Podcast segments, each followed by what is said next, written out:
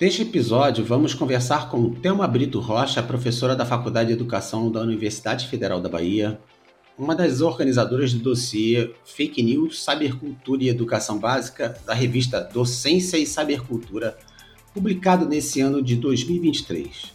Seja bem-vinda, professora Thelma.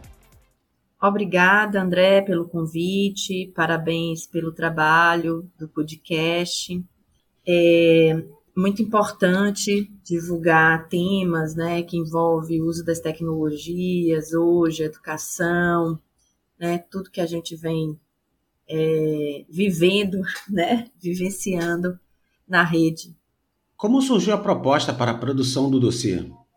Então, essa proposta foi um convite da revista, né, Docência na Cibercultura. É, é uma revista que trata dos temas que envolvem tecnologia na contemporaneidade, é, educação, né? E a, a ideia é que a gente formulasse essa proposta, né, que a gente viabilizasse uma proposta que desse conta de explicar esse fenômeno, né, das fake news, o que, que é, o que, que são, né, as fake news, a desinformação hoje, né, os prejuízos para a sociedade, para a ciência, para a democracia, para a política de modo geral, né?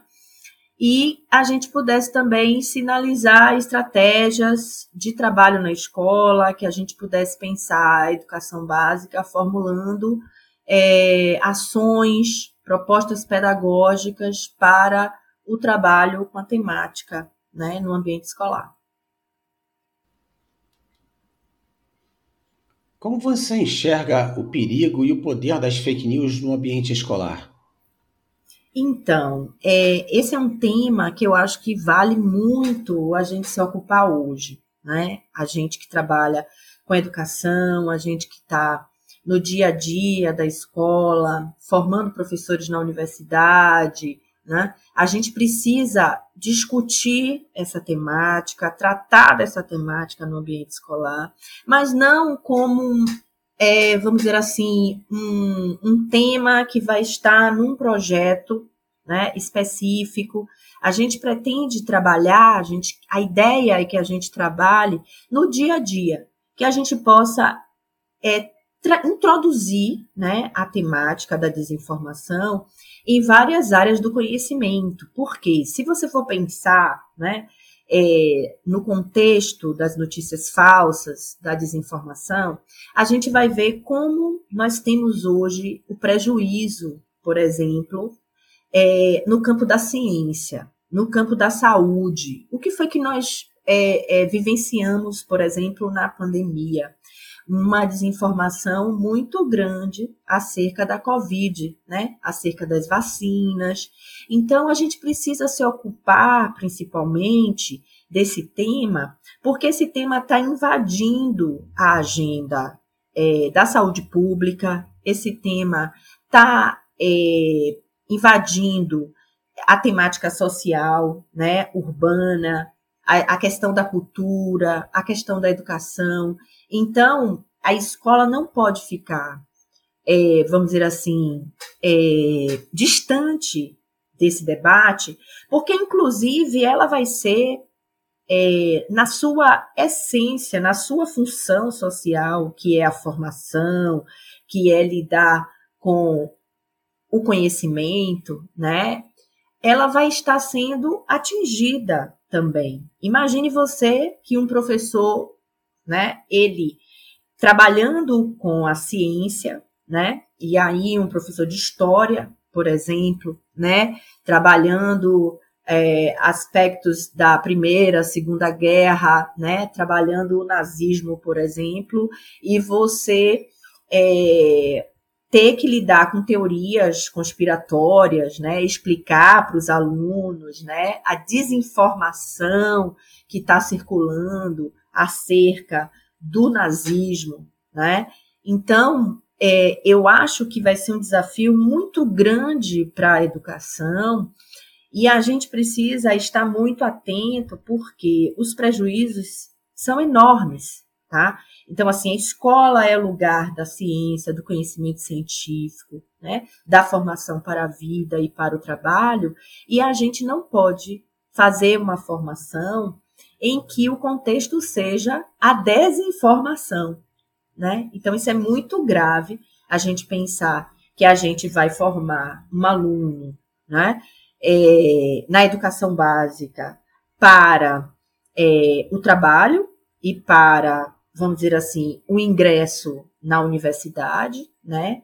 Aqueles que vão para a formação técnica ou a formação em nível superior de graduação. Então, assim, imagine que você é, pode prejudicar a formação né, de uma pessoa. Né? Imagine você formar médicos, por exemplo, né, no contexto da universidade, com base em fake news.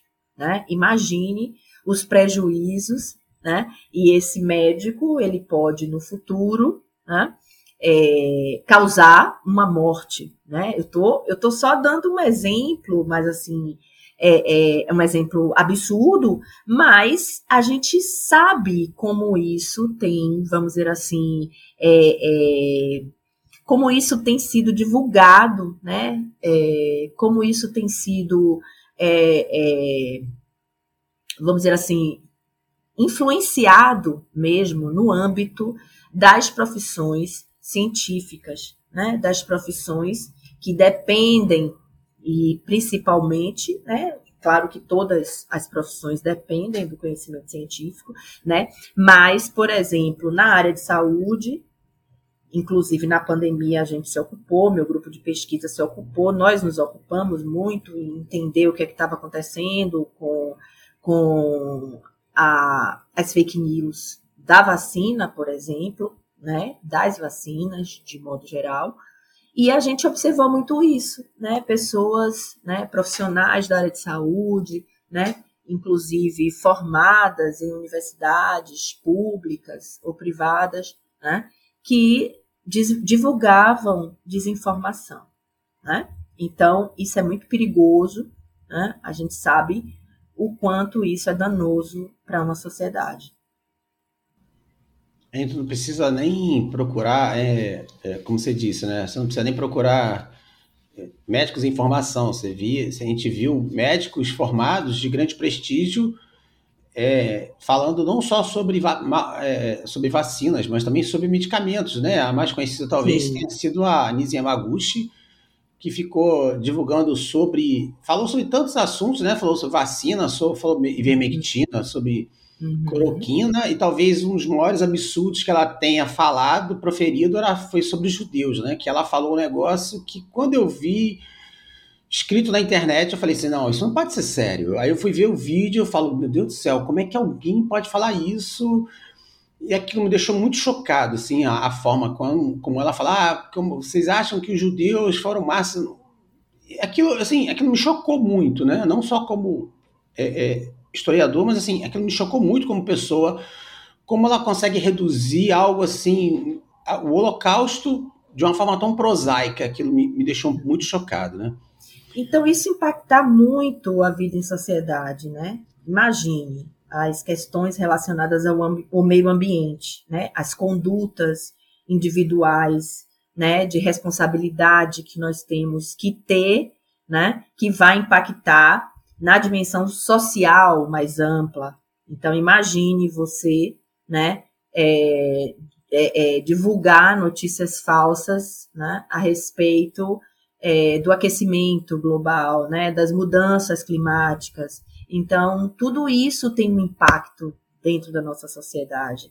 A gente já viu linchamentos públicos que foram é, promovidos através de fake news, né? Pessoas que são é, é, mortas, né? É, é, por meio de condutas individuais de pessoas que é, receberam uma fake news e, e, e partem para a violência, né? E, e isso é muito grave, né? Do ponto de vista da segurança pública. Né? Então, é, a gente precisa pensar é, todos esses aspectos e a gente precisa trabalhar na escola, na escola para além da língua portuguesa. Né? Não é só o professor de língua portuguesa que é o responsável por trabalhar a temática fake news e desinformação. Né? Ele precisa, a gente precisa de um projeto que é, é, integre todas as áreas do conhecimento na escola, porque todas essas áreas serão impactadas. Né? Eu dei o exemplo aqui das narrativas que são construídas, construídas né, em relação ao Holocausto, por exemplo, né, o nazismo.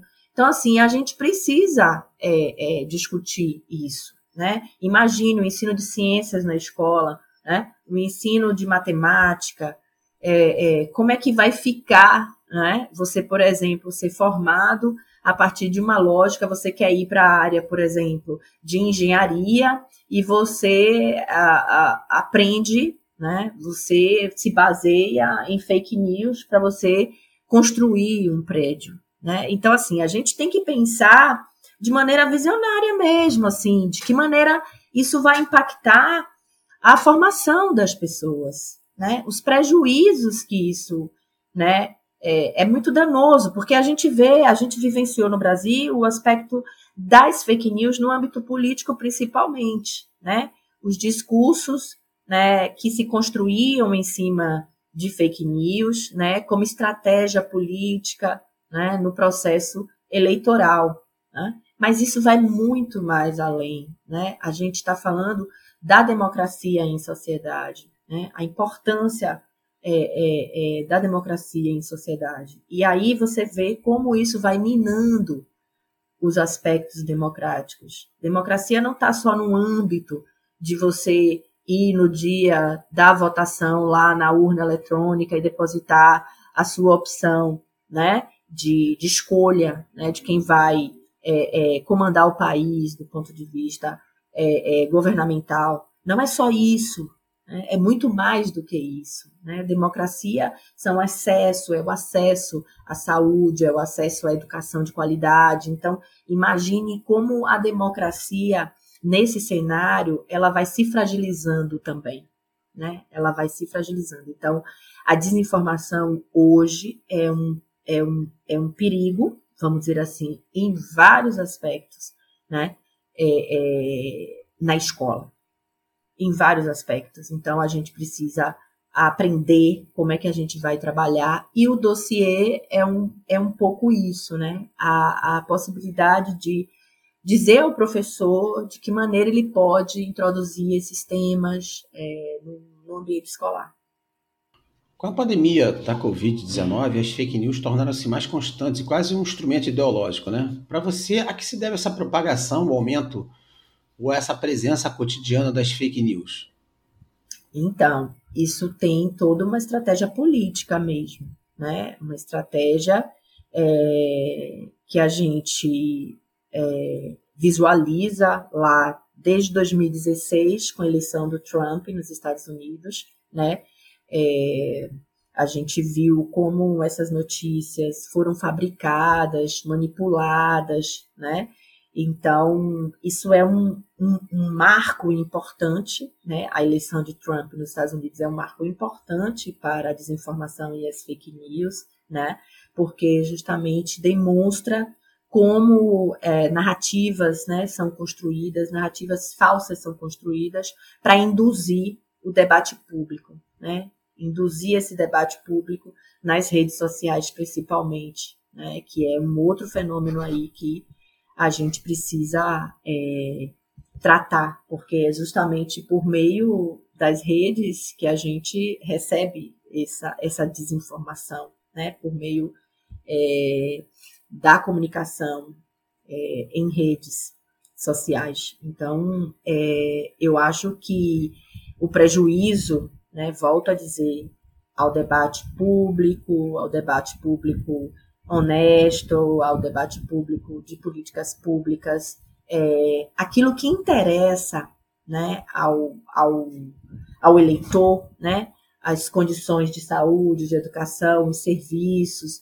né, a economia, a, o trabalho, né, esses, esses assuntos eles acabam ficando em último plano porque você alimenta um processo de extremismo, né, de polarização muito grande, né, e em, em, em relação à opinião pública, né, e alimentado por mentiras, né? Então temas assim é, absurdos, né? Uso de imagens, é, é, de áudios que depois você verifica, as agências de checagem têm um trabalho enorme nesses períodos eleitorais para poder justamente é, é, mostrar ao, ao, ao internauta, né, vamos dizer assim, né, ao usuário da rede, a, que aquilo não é verdade, né, que aquilo foi uma notícia fabricada, né, uma notícia falsa. Então, é, a gente precisa, inclusive na escola, ensinar como é que a gente checa as notícias, né? Quais são as agências de checagem que a gente deve consultar, principalmente ligadas ao jornalismo profissional, o que é importante que a gente é, se atenha né, à informação do jornalismo profissional sempre. Né? Então, eu acho que, que a, a, o debate público é, foi muito contaminado, né, assim, é, por narrativas falsas para conduzir o eleitor né, a um determinado é, grupo né, é, ideológico. Né? Então, assim, é, é complexo. O tema é muito complexo e a escola, eu sei que a gente sempre fica demandando à escola muitas responsabilidades, né? Principalmente quando a gente diz né, que a sociedade né, tem muitos problemas, e aí a gente diz, não, mas a gente tem que demandar a escola a solução. Mas não é exatamente isso né, que eu quero. Eu quero que a gente aprenda na escola, né, vamos dizer assim, temas que são urgentes e que são necessários, fundamentais para a vida é, contemporânea. Eu acho que a escola precisa se ocupar do debate contemporâneo, né? as questões que demandam, né? Então, é, é, meio ambiente, é saúde, é economia, é trabalho, enfim. A gente precisa é, lidar com esse debate o tempo todo, perpassando, contextualizando os componentes curriculares. A utilização de fake news, ou dos factoides, né? Como eu sou do Rio de Janeiro, eu prefiro esse termo, né? Factoide, né? A definição está informação falsa ou não comprovada que se aceita como verdadeira em consequência de sua repetida divulgação pela imprensa. É fake news. Isso não é novo na política brasileira. Isso sempre me remete ao ex-presidente Fernando Collor na disputa eleitoral em 89 contra o atual presidente brasileiro Luiz Inácio Lula da Silva. Mas nos últimos tempos o uso na política passou a ser uma constante. Como você vê esse aumento das fake news e como isso influencia no ambiente escolar? Uhum. É, eu acho que a gente já falou é, um pouco sobre isso aqui, né? É, existe sim um trabalho na política, como eu falei para você, né?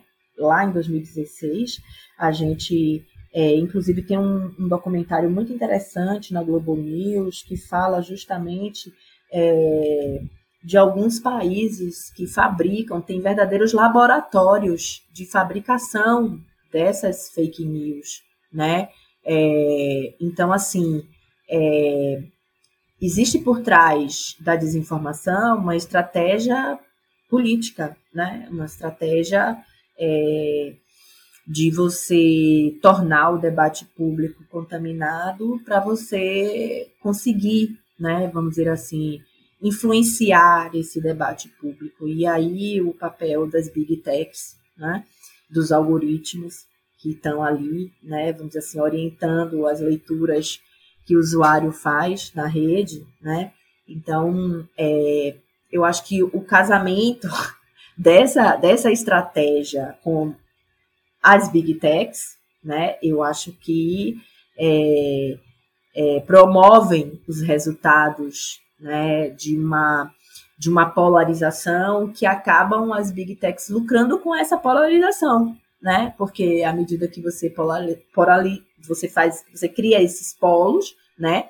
E, e, e, e as pessoas elas se engajam nesses, em um desses polos, né, você vê um comportamento muito de nós contra eles, né, na rede. Então, o debate é mais o debate é, do nós contra eles e não um debate de construção de, do que é que a gente quer de país. Né? O que é que a gente quer de país, o que é que a gente quer de proposta de política pública. Então, eu acho que é, pensar né, essa estrutura, como isso está estruturado, como a gente, como a gente pode, é, é, é vamos dizer assim, informar a esse respeito na escola, eu acho que é fundamental também, né? É importante que a gente é, resgate de como é que isso é, vem sendo estruturado, né? Para justamente é, criar essa polarização e influenciar o eleitor dentro desse, desse processo de polarização. Na sala de aula, há sempre uma diferença, uma distância de, de gerações entre o professor e o aluno, né? e os alunos em si. E nesse meio há um desenvolvimento muito grande, uma distância muito grande, principalmente tecnológica, entre gerações. Né? Algumas gerações que praticamente aprenderam o, o, início da, da, da, internet, viu o início da internet com muito pouco, alguns bem antes, né? começaram seus trabalhos datilografando e você vê hoje em dia uma geração que, que tem acesso muito mais rápido às informações. É, é igual aquela você perguntar para um garoto hoje em dia o que, que é Barça e Larousse. Ele é capaz de não saber o que, que é isso. Ele vai procurar na internet para que ele possa saber o que, que é isso. Como é que se, essa, essa distância tecnológica pode facilitar essa disseminação dessas fake news e como essa distância pode ser diminuída de alguma forma? Dentro do ambiente escolar com a ação do professor e não só da, e, e também da escola? É, eu acho que para diminuir o professor ele vai ter que ir para a imersão mesmo, né? Futucar a rede como futucam as crianças, os adolescentes, né? Então ele vai ter que viver a rede social. Eu acho que o professor desse tempo agora, né? Ele precisa estar tá na rede, ele precisa é, viver online, ele precisa criar suas identidades online, navegar os seus perfis, ter perfis em redes sociais, até para entender sobre essa juventude que ele está educando na contemporaneidade, né? Que é uma juventude marcada pela comunicação em rede, né? É, é, é, pela comunicação digital. Então, a gente, a gente precisa se aproximar. Né? Eu sei que tem um, um, uma questão geracional aí, que está, né, esse ato, vamos dizer assim, geracional, mas é necessário que o professor compreenda o que é está acontecendo, né, que ele se interesse pelos temas que aquele grupo que ele educa se interessa na atualidade. Então, a única forma de, de, de fazer, né, vamos dizer assim, essa aproximação é ele criando perfis em redes e vivendo a rede também, né? Para poder é, ele entender o que é que acontece né, na vida online. E entender automaticamente como pensam, né? Como é que tem pensado essa geração. Porque, inclusive, essa geração ela está sendo muito influenciada por um movimento de radicalização né, na rede internet.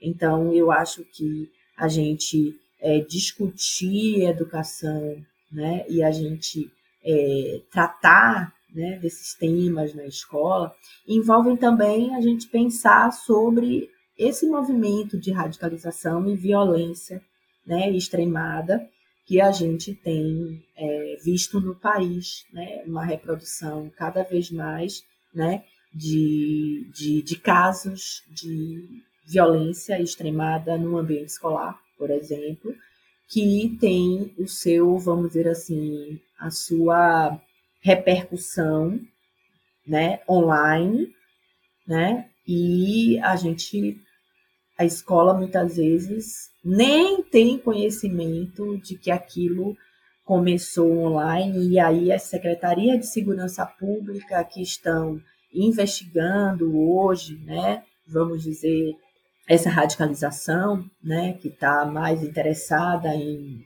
em, em conhecer as estratégias, né? Porque, inclusive, os, os atos de violência na escola tão, têm sido construídos, né? A partir dessa lógica, né? Da internet, da rede, né? Porque isso funciona é, para para os agressores, né? Para é, quem promove a violência como uma espécie de, vamos dizer assim, de recompensa, né? Depois de você exibir esses vídeos e você né, é o reconhecimento desse desse sujeito que promoveu a violência na escola, né? Ele se dá esse reconhecimento, ele se dá muito no âmbito da internet, das redes sociais, né? Então, eu acho que é um outro fenômeno que a gente precisa é, pensar, né? Que a escola precisa estar atenta, que muitas vezes ela, ela, por exemplo, ouviu boatos, né? De que um aluno vai promover um, um atentado na escola né, e tal, e muitas vezes você não dá importância, né? Não dá importância porque você acha que é um, um, um, ato né, muito, muito grave, você acha que aquilo não vai acontecer e tal, e você, de repente, não é alertado. Né? Eu acho que a escola não pode desprezar, sabe, o que está acontecendo na, na comunicação dessa juventude, né? como, é que ele, como é que ele tem lidado com as questões de bullying, de cyberbullying, de violência virtual a escola precisa estar atenta o tempo todo. Considerando as mudanças tecnológicas desse século, e principalmente com as redes sociais, né, o que mudou na forma como os alunos do ensino médio acessam a informação, né? E como isso tem influenciado na formação dos professores? Pois é, a gente precisa de informação que, inclusive agora, com o GPT Chat, por exemplo, a inteligência artificial, né? Como é que a gente vai lidar com essa autoria híbrida na escola, ou né, autorias, é, vamos dizer assim, é, da inteligência artificial, como é que o professor ele vai reconhecer esse texto híbrido, esse texto do aluno, esse texto do, do GPT-chat. Então, assim, são temas muito, muito, muito assim atuais e a gente precisa correr, vamos dizer assim, contra o tempo, porque cada dia é uma novidade, né? Cada dia a gente tem uma, uma tecnologia nova, né, aparecendo, a gente tem vários temas que estão influenciando é, é, é, essa juventude. Então, formação é o único caminho. Né? Formação, acho que tem que ser uma agenda pública, né? estados e municípios, pensando como é que cria por exemplo, protocolos é, para o trato com a violência escolar, que eu acabei de falar ainda há pouco, né? A gente, porque senão a gente a gente não, não vai para o âmbito pedagógico, a gente fica sempre no âmbito é, policialesco, sabe? A gente a gente quer que a segurança pública faça o seu papel, né? Ali fora da escola, né? Tem a influência da violência urbana, do tráfico de drogas que atrapalha muito o funcionamento da escola, mas a gente precisa pensar no aspecto pedagógico. Como é que a gente forma esses professores para lidar com esses conflitos contemporâneos?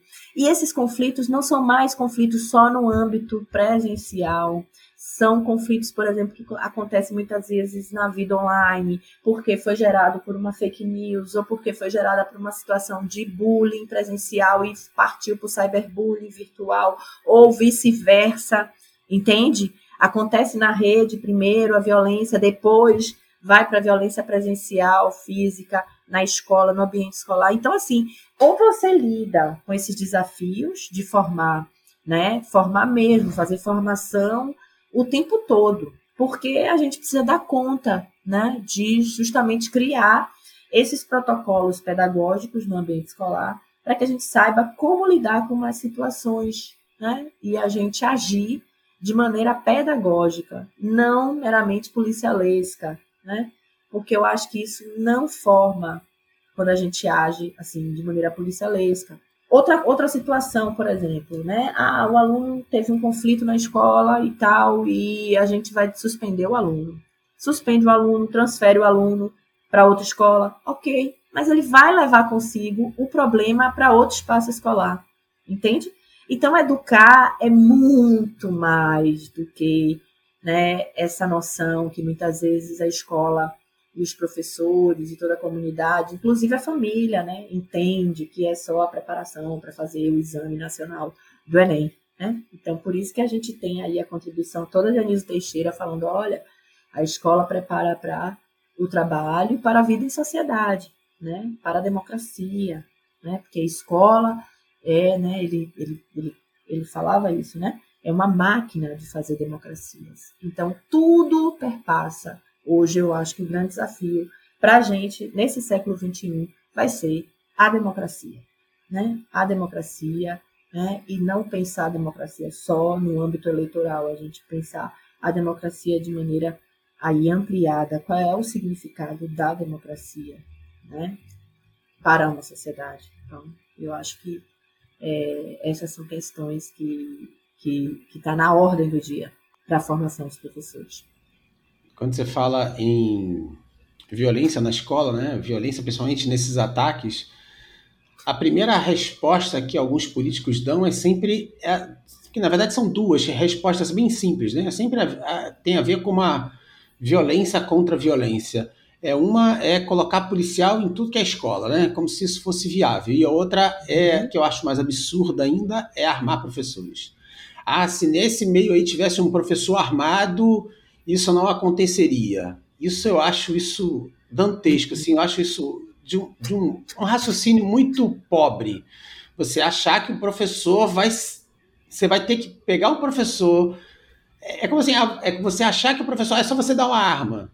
É impossível você imaginar que isso seja viável. Você não vai pegar um professor, você vai pegar um professor você vai ter que ensinar ele a usar arma, você vai dar mais uma responsabilidade para o professor, você vai gastar milhares de reais naquele equipamento, naquela arma, e eu acho isso uma resposta muito pobre. Você, em vez de discutir toda essa violência Sim. que foi gerada em torno do aluno, você, você só quer. É como se você quisesse sempre aumentar o muro, botar o muro um pouco mais alto, cada vez mais alto. Ah, se você vai desculpa usar esse, é, é, esse, exemplo, mas na eleição de 2018 eu recebi muitas é, fotos, vídeos, e uma delas, como eu pesquiso Oriente Médio, foi de mulheres carregando os fuzis. Ah, porque essas mulheres em Israel não serão estupradas. Você acha que isso é, é, é uma coisa normal para se viver com pessoas andando com fuzis no meio da rua? Eu acho isso de uma violência, assim, até intelectual, assim, uma, uma, brutalidade, você achar que isso é viável. Imagine isso no ambiente escolar, é pior ainda. É, é, é, a resposta de políticos, de alguns políticos, é sempre essa: armar o professor. Vamos armar os professores, vamos botar um policial em cada escola, vamos contratar policiais aposentados. A, a, o discurso é sempre esse: de armar, armar e armar. Vamos armar o professor também Daqui a pouco vamos dizer assim: vamos armar os alunos, vamos botar os alunos com 17 anos. Vamos, armar os alunos com 17 anos. O 16 já está votando, então com 17 já pode andar armado. É sempre um discurso assim muito dessa violência sempre presente. Nunca, nunca tem um discurso para se discutir é, as causas dessa violência. Pois é, essa discussão sobre armamento, por exemplo, os Estados Unidos, né? Estados Unidos, é, a população tem acesso, né? O cidadão tem acesso à arma. Isso aumentou ou diminuiu a violência nas escolas? Pesquisas, né?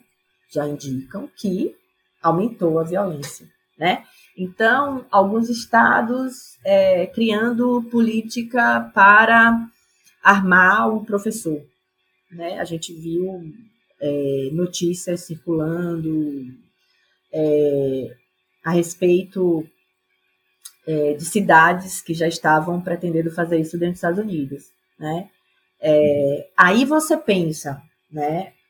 Poxa, a sociedade já está toda armada e não está solucionando eu vou armar os professores, né, os, os recursos humanos que trabalham na escola, para que eles evitem, né, para que eles possam resolver o problema da violência. Então, observa aí os equívocos, né? Na minha visão de uma política e a política pública, né? E é política pública que é mais grave, porque você pense você que você está armando uma população que está aumentando a violência e agora você vai armar os professores, a comunidade escolar. Então, enfim, é, é, tem algo errado aí, claro, é óbvio, né? Então, é, eu acho que isso não soluciona, isso não resolve. Eu acho que a gente precisa de é, menos armas, né, principalmente, né, e a gente precisa de políticas públicas efetivas, né, que pensem a desigualdade, que atendam, né, que diminuam, né, que, que, que, que possa modificar essa desigualdade. Ah, mas isso é muito a longo prazo. Sim, a gente sabe, mas há quantos anos a gente vive isso, né? E a violência só faz se reproduzir. E há quantos anos que a gente vive essa desigualdade e essa desigualdade nunca é, né, vamos dizer assim, é, minimizada. Então, enfim, eu acho que não é a saída. Não é a saída. E acho que a gente precisa de uma comunicação não violenta, a gente precisa pensar também de que maneira a linguagem, de que maneira as práticas pedagógicas também induzem, às vezes, a, a linguagem violenta, né? A gente sabe que às vezes tem uma, é, uma noção de que professor ele tem que ser autoritário e não ter autoridade, o que é diferente, né? Autoritarismo, né? É diferente de autoridade pedagógica. Então, eu acho que às vezes também a escola produz algumas violências nos seus cotidianos, né? Então a gente precisa também falar disso, a gente precisa de uma escola que, a, que, que, promova mais uma cultura de paz, né? uma cultura da boa convivência né? no ambiente escolar e dando mais protagonismo à juventude, a essa juventude que está aí, fazendo projetos criativos, né? integrando arte, integrando esporte no ambiente escolar. Eu acho que a gente está precisando é de política pública, certo? Eu acho que esse que é o caminho e não arma. É, eu falando nisso, eu vi num, num debate num podcast um, um, um, rapaz falando sobre isso, né? E ele estava comentando: ah, você acha que no estado do Texas há, há, há violência, há, há ataques? Porque é o estado que é permitido o porte de armas, né? E eu fui procurar é, informações sobre isso. E tem um número gritante no estado do Texas, que é o segundo maior estado americano, só perde para o Alasca. Mas, assim, o número de ataques no, no, no, estado do Texas também é grande, apesar da população estar armada. Então, o estar armado, o acesso à arma não impede que existam ataques em escolas, em, em, em universidades, em centros comerciais, em shoppings. Isso, uma coisa não, não tem relação uma com a outra o acesso a armas não impede esse tipo de violência, infelizmente. Então, eu acho que armar a população, armar o, professor, isso não é uma solução. Sim, exatamente, não é solução. A gente tem que pensar em projetos pedagógicos que dê conta de resolver os conflitos na escola, né? A gente tem que pensar em dinâmicas que envolvam esse estudante com a sua responsabilidade, né? Eu acho que é, o engajamento moral também é importante né, no ambiente escolar, é, a formação moral, a formação ética. Isso tudo também vai contribuir, vai colaborar para é, minimizar, vamos dizer assim, diminuir essa, essa, essas condutas, né? A linguagem, por exemplo, como modo de dizer, né? A linguagem violenta como modo de ser e estar no mundo, né? Então a gente aprende, a gente se educa a partir dessa socialização escolar, né? Então a gente precisa dar conta desses temas. Eu sei que é muita, é muito, é muito assunto, vamos dizer assim, é muita responsabilidade para os professores, mas é necessário a gente pensar a educação, né? E que esses temas possam transversalizar esses currículos escolares, né? Que a gente não pense só em resolver as fórmulas para é, é, é, acertar o cálculo no exame nacional, mas a gente pensar que tipo de sociedade a gente quer e que tipo de formação a gente quer justamente, né, para esse aluno que vai responder, que vai fazer o exame nacional, mas que ele não deixa de conviver em sociedade, ele vai conviver em sociedade sempre, né? Então o trabalho que ele vai fazer vai depender do comportamento, né, dessa sociedade. Então, tudo vai depender do processo da cultura. Então, a gente não pode dissociar esses temas do currículo escolar. As redes sociais, aplicativos de mensagem, plataformas de vídeo, microblogs, plataforma de streaming, muito surgiu e, e tem surgido né, com uma velocidade e variedade cada vez maior. E muito tem se falado sobre uma forma de controlar tais instrumentos, né? além de uma certa judicialização do uso das redes sociais. Como você vê esse embate para um controle social das redes sociais? É, muitos dizem que isso seria uma forma de censura. Como você vê esse, essa existência ou a criação desses instrumentos? Eu acho que é preciso sim regulamentar. Acho que tem que ser uma legislação que tenha uma, um debate público, né, um debate representativo de vários interessados nesse assunto. Né? Acho que as big techs elas precisam também entrar nesse debate. Né? Eu acho que a sociedade, de modo geral, precisa acompanhar, porque não dá para a internet ser esse lugar que a gente diz o que quer, né? faz o que quer, promove crimes, né?